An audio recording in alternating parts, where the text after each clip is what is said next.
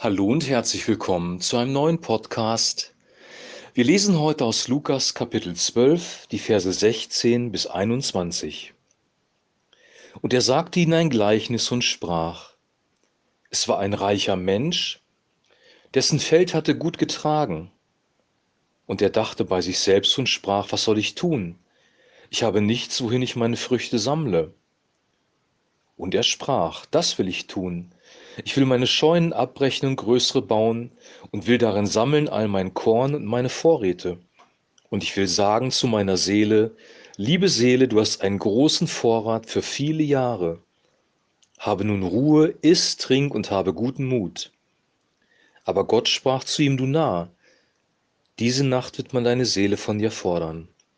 Und wem wird dann gehören, was du angehäuft hast? So geht es dem, der sich Schätze sammelt und ist nicht reich bei Gott. Soweit der heutige Text. In diesem Gleichnis spricht Jesus vom, ja, vom Streben nach materiellen Gütern, vom Streben nach Reichtum, von Geldgier, von Schätze sammeln und dass man wirklich Schätze haben kann, wie dieser reiche Kornbauer. Aus heutiger Sicht wäre er wahrscheinlich Millionär oder vielleicht sogar Milliardär aber er ist nicht reich bei Gott, sagt Jesus. Und deswegen ist sein Leben in einem dramatisch schlimmen Zustand, weil ähm, was er nicht weiß, ist, dass in dieser Nacht, also in der kommenden Nacht, sein Leben genommen wird. Dieser Mann wollte mit seinen Reichtümern seine Zukunft gestalten. Er wollte ähm, in Sicherheit leben, das Leben genießen durch materiellen Wohlstand, wusste aber nicht, dass in dieser Nacht sein Leben zu Ende ist. Offensichtlich war er nicht so alt, dass der Tod vor der Tür stand, sondern er war vielleicht in den mittleren Jahren, vielleicht 40, 50 und er hatte noch eine große Zeitspanne vor sich und hat sich nur über das Diesseits Gedanken gemacht, nämlich darum zu essen, zu trinken und fröhlich zu sein. In der Nacht sollte das Leben genommen werden und die Frage ist, was passiert dann? Gibt es einen Schatz bei Gott? Gibt es einen Ort, an den wir kommen, wenn wir sterben? Wir haben in den letzten Podcasts über Sorgen und Nöte gesprochen, wie wir mit Sorgen umgehen. Und ein Grund, warum wir uns sorgen, ist, weil wir zu sehr auf das Diesseits fokussiert sind.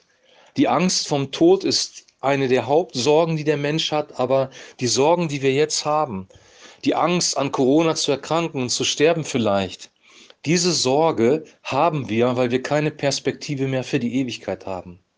Wenn wir die Diskussionen sehen in den Talkshows, ähm, in den sozialen Medien wie Twitter, dann stellen wir fest, dass ewiges Leben, dass eine Sicht für ein Leben nach dem Tod in der ganzen Diskussion eigentlich überhaupt nicht vorkommt. Die Menschen sind fokussiert auf das Diesseits. Deswegen wollen wir unter anderem auch mit aberwitzigen Ideen dieses, diese Erde retten, diesen Planeten retten, das Klima retten. Ideen, die nicht funktionieren werden. Das weiß jeder, der ein bisschen bei gesundem Verstand ist. Die Welt ist durch die Sünde äh, verdorben worden. Die Welt wird auch untergehen. Das sagt die Offenbarung sehr, sehr klar. Durch die Sünde ist eines in die Welt gekommen und das hat Gott Adam und Eva sofort gesagt, wenn ihr von diesem Baum essen werdet, werdet ihr sterben. Der Tod ist eine unausweichliche Konsequenz, die durch die Sünde in die Welt gekommen ist und diese Konsequenz betrifft auch Christen, weil wir immer noch in unserem alten Körper leben. Wir sind von neuem geboren in dem Sinne, dass Gott uns eine neue innere Ausrichtung gegeben hat. Die Bibel sagt im Alten Testament, ich gebe euch ein neues Herz und einen neuen Geist, aber es steht da nichts von einem neuen Körper. Der Körper, den wir jetzt haben, er wird in den Tod gehen, er wird begraben werden und dann wird er auferstehen an einem Tag, den Gott bestimmt hat. Wir sprechen im apostolischen Glaubensbekenntnis. Ich glaube an die Auferstehung der Toten und das ewige Leben. Das ist ein, ein zentrales Element des christlichen Glaubens. Deswegen ist es im Glaubensbekenntnis drin materielle Güter ansammeln, sich selber eine Sicherheit schaffen, ist eine Form von Selbsterlösung. Und wenn du dich versuchst, selbst zu erlösen, wenn du versuchst, dir selber eine Sicherheit zu schaffen, dann machst du dich selbst zu Gott, weil Gott eigentlich derjenige ist, der dir Sicherheit geben will, der dich versorgen will. Ich möchte über diese Perspektive sprechen. Das Leben ist endlich. Dein Leben ist endlich. Wir wissen nicht, wann wir sterben werden. Jetzt in Corona-Zeiten ist diese Unsicherheit vielleicht noch mal ein bisschen präsenter, aber wir versuchen unser Leben auf Teufel komm raus, sage ich jetzt mal wirklich bewusst, zu retten und die Kollateralschäden, die jetzt entstehen, dass Leute psychisch krank werden oder ähm, ja oder verzweifelt sind, weil sie ihr Leben nicht mehr leben können, weil ihr Job in Gefahr ist. Das nehmen wir überhaupt nicht mehr wahr. Das spielt in der ganzen Diskussion nur noch eine untergeordnete Rolle, wenn überhaupt.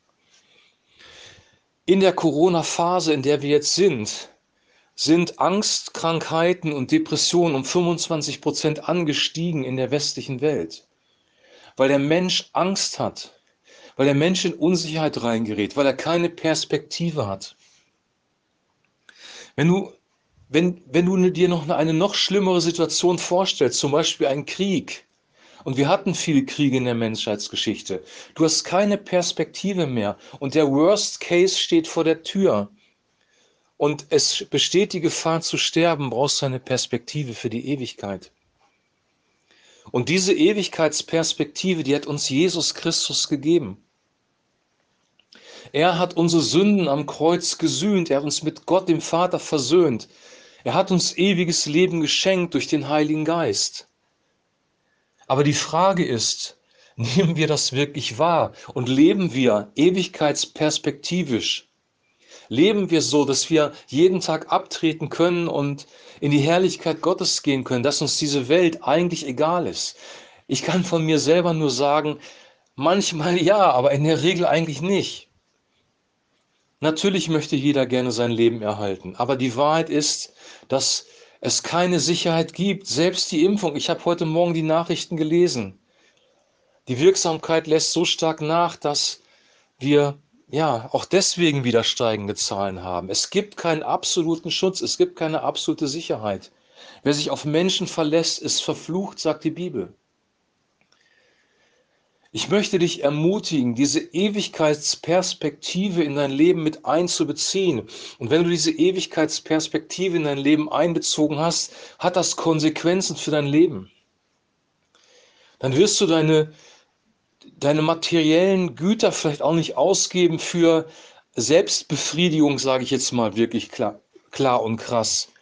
Ja, die nächste Reise in den Urlaub, ein, ein, im Restaurant essen gehen, ein gutes Leben führen, es dir gut gehen lassen, sondern du wirst dich auch um andere kümmern. Du wirst dir einen Schatz im Himmel sammeln. Du wirst dich um Bedürftige kümmern, um Menschen, denen es schlecht geht, die in Not sind. Und das können wir mit unseren Finanzen tun. Wir leben nicht in Afrika, wo Kinder verhungern. Wir leben nicht in Asien, wo die Krankheit vielleicht an manchen Stellen viel stärker wütet und wir uns um die Menschen kümmern müssen. Aber wir können Menschen unterstützen, die sich um diese Menschen kümmern. Oder wir können uns um Menschen kümmern, die psychische Probleme haben in diesem Land. Womit verbringen wir unsere Zeit? Ist das, was wir tun, ewigkeitszentriert oder wollen wir hier unsere Sicherheit schaffen, unser Leben aufbauen, uns ein schönes Häuschen kaufen, ein gutes Auto fahren, ein nettes Hobby, Das ist die Frage an dich und das ist auch die Frage an mich. Wofür leben wir eigentlich? Und wir leben in einer Tradition, wo wir als Christen auch wirklich eigentlich diesseits bezogen leben. Alles, was sich in unseren Gedanken befindet, dreht sich in der Regel um das Diesseits. Und natürlich sind wir froh und dankbar, dass wenn wir sterben, auch in die Ewigkeit kommen. Aber die Ewigkeit beginnt nicht erst nach deinem Tod. Die Ewigkeit beginnt in dem Moment, wo du anfängst, an Jesus Christus zu glauben. Jesus hat gesagt, das Reich Gottes ist unter euch. Nicht das Reich Gottes wird kommen, wenn ihr tot seid oder wenn ich wiederkomme und diese Welt erneuere. Im Übrigen, die Welterneuerung geschieht durch Gott selber. Er wird einen neuen Himmel und eine neue Erde schaffen. Diese Erde ist bestimmt dafür, durch die Sünde unterzugehen und wir werden diesen Planeten nicht retten können. Das sagt die Offenbarung klar und deutlich. Und jeder Versuch, das Klima zu retten, diese Welt zu retten, ist von vornherein zum Scheitern verurteilt. Was nicht heißt, dass wir nicht vernünftig leben sollen. Versteht mich nicht falsch. Ich bin auch nicht dafür, Müll zu produzieren und diese Welt kaputt zu machen, noch bewusst kaputt zu machen. Aber wir können diesen Planeten nicht retten. Wir können Krankheiten niemals komplett besiegen, weil Krankheit auch ein, eine Folge ist der gefallenen Schöpfung des Sündenfalls. Wir werden den Menschen nicht aus menschlicher Kraft ewig leben lassen können. Es gibt tatsächlich Forschungen, wo, wo Menschen versuchen, das Geheimnis des ewigen Lebens herauszufinden zum Scheitern verurteilt. Ewiges Leben kommt nur von Gott. Ewiges Leben kommt alleine durch Christus. Dieses Leben auf dieser Welt ist endlich. Ich möchte dir das ins Bewusstsein rufen. Und wenn du weißt, dein Leben ist endlich und du weißt, du hast eine Perspektive für die Ewigkeit und du nimmst das auch an für dein Leben und lebst auch entsprechend, wirst du wahrscheinlich gelassener leben können. Heißt das Fatalismus? Heißt das, dass wir gar nichts mehr tun? Heißt das, dass wir nur noch warten, dass Jesus wiederkommt oder dass wir sterben? Nein, das heißt es nicht. Martin Luther hat oder soll gesagt haben, ob er es wirklich gesagt hat, weiß man nicht genau. Wenn ich wüsste, dass morgen der Herr wiederkommt, würde ich heute ein Apfelbäumchen pflanzen.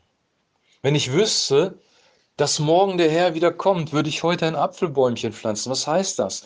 Das heißt, in dem Bewusstsein, dass Christus wiederkommen wird, in dem Bewusstsein, dass wir sterben werden, in dem Bewusstsein, dass wir ewiges Leben brauchen, nutzen wir trotzdem den Tag und leben unser Leben hier auf eine wertvolle Art und Weise. Carpe diem, nutze den Tag sinnvoll das Leben gestalten im Sinne von Gott. Wo sammeln wir uns Schätze? Sammeln wir uns Schätze auf der Erde oder sammeln wir uns Schätze im Himmel?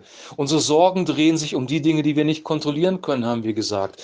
Unsere Sorgen drehen sich um die Dinge, die in unserem Herzen sind. Und manchmal sind in unserem Herzen falsche Dinge, nämlich materielle Versorgung und Sicherheit. Gesundheit kann ein Gott werden. Die Umwelt kann ein Gott werden. Diese Klimabewegung kann zu einer Religion werden, zu einer Klimareligion, weil wir in einer religiösen Art und Weise versuchen, die Welt zu erlösen. Das Ganze hat religiöse Züge und jeder Mensch glaubt an irgendetwas. Glaubst du daran, dass du die Erde retten kannst, indem du dich aktiv engagierst in der Klimabewegung, dann glaubst du auch etwas. Glaubst du daran, dass diese Erde dem Zerfall übergeben ist durch Gott und dass es nur um Jesus geht und dass es darum geht, Menschen mit der Liebe Gottes zu ähm, berühren, dann wirst du anders leben. Dein Glaube bestimmt dein Leben, deine Sicht über das Leben, über die Ewigkeit bestimmt dein Leben. Wir sind geprägt von der Evolutionstheorie, wir sind geprägt von Naturalismus, wir sind geprägt davon, dass Menschen denken, es gibt kein ewiges Leben. Wir müssen irgendwie hier durchkommen und das Leben positiv gestalten. Und wenn dann Probleme auftreten, dann kommen Menschen in Angst und Furcht. Und das ist das, was wir unseren Augen sehen. Dass Angst und Furcht da ist, ist ein Zeichen dafür, dass keine Ewigkeitsperspektive existiert. Das ist die Wahrheit hinter allem. Und deswegen möchte ich dich ermutigen, dass du deine Gedanken einen Moment von der Krise wegnimmst und dass wir uns fokussieren auf die Ewigkeit, auf das, was Gott bereitet hat, auf einen neuen Himmel, auf eine neue Erde, wo Frieden, Gerechtigkeit sind, eine intakte Ökologie, wo der Mensch von der Bosheit befreit worden ist und wo wir ewiges Leben haben. Wir als Christen haben eine Perspektive über die Vergänglichkeit, über die Endlichkeit hinaus. Und diese Perspektive dürfen wir auch verkündigen. Und das wird auch nicht mehr getan in den Kirchen und in den christlichen freien Gemeinden. Und das sollten wir wieder tun, weil das gibt den Menschen eine Hoffnung, die wirklich trägt. Wenn wir ihnen vermitteln, dass der Mensch in der Lage ist, diese Welt zu retten, dass der Mensch in der Lage ist, sich selbst zu retten, dann vermitteln wir ihnen die größte Lüge, die es eigentlich gibt auf dieser Welt. Du gibst den Menschen eine falsche Hoffnung. Und diese falsche Hoffnung wird enttäuscht werden, weil der Mensch vorher getäuscht worden ist. Enttäuschung kommt immer, wenn du vorher getäuscht worden bist. Und das Einzige, was dich nicht täuschen wird, ist das Wort Gottes. Der Einzige, der dich nicht täuschen wird, ist Gott selber. Und Gott hat ehrlich und klar in der Bibel geschrieben, was geschehen wird. Und wir sehen das von seinen Augen, fürchten uns, weil wir es eigentlich nicht glauben. Und ich möchte dich echt ermutigen, dich auf das Ewige zu fokussieren, Gott zu vertrauen, denn er wird uns durch diese Krise bringen und auch durch jede Krise, die noch kommen wird. Ob wir heute Nacht sterben müssen oder ob wir noch 20, 30 Jahre zu leben haben, spielt dann keine Rolle. Wir leben den Tag, den wir leben, bewusst und wir leben ihn bewusst mit Gott in perspektivischem Blick auf die Ewigkeit. Ich wünsche dir jetzt einen super gesegneten Tag. Für heute soll das reichen. Der Podcast ist wieder etwas länger geworden. Du kannst die Geschichte nochmal lesen vom reichen Kornbauer und auch das, was drumherum steht. Das ist nämlich auch wichtig und äh, hat damit zu tun, wie wir mit materiellen Dingen umgehen. Ich wünsche dir jetzt noch einen gesegneten Tag, einen guten Wochenstart. Wir hören uns morgen wieder und bis dahin ein herzliches Shalom.